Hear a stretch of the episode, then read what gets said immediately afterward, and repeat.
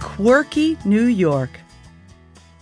Let's start our tour in the south of Manhattan at the Old Fraunces Tavern, which dates back to the very early days of New York.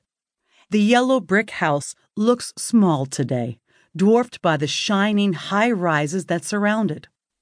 When it was built in 1719, it must have been a pretty big mansion.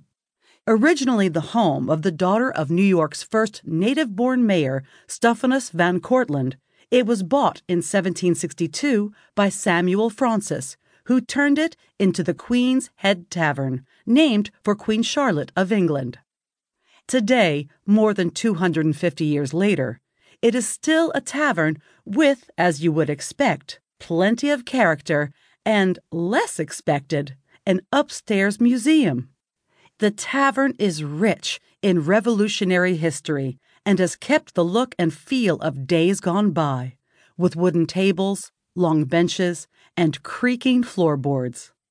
It is easy to picture the comings and goings of colonial New Yorkers here all those years ago, when this was a cornerstone of New York's social life. Despite its loyalist sounding name, the Queen's Head was used as a meeting place by the Sons of Liberty, a secret society formed to protect the rights of the colonists and fight taxation by the British government. During the American Revolution, it continued to be an important meeting point.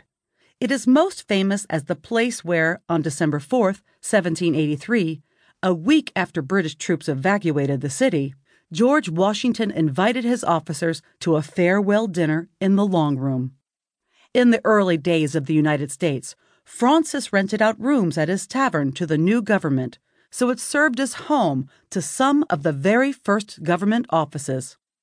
All this history is documented in the small museum at the tavern, a great way to combine your visit with an excursion into New York's past.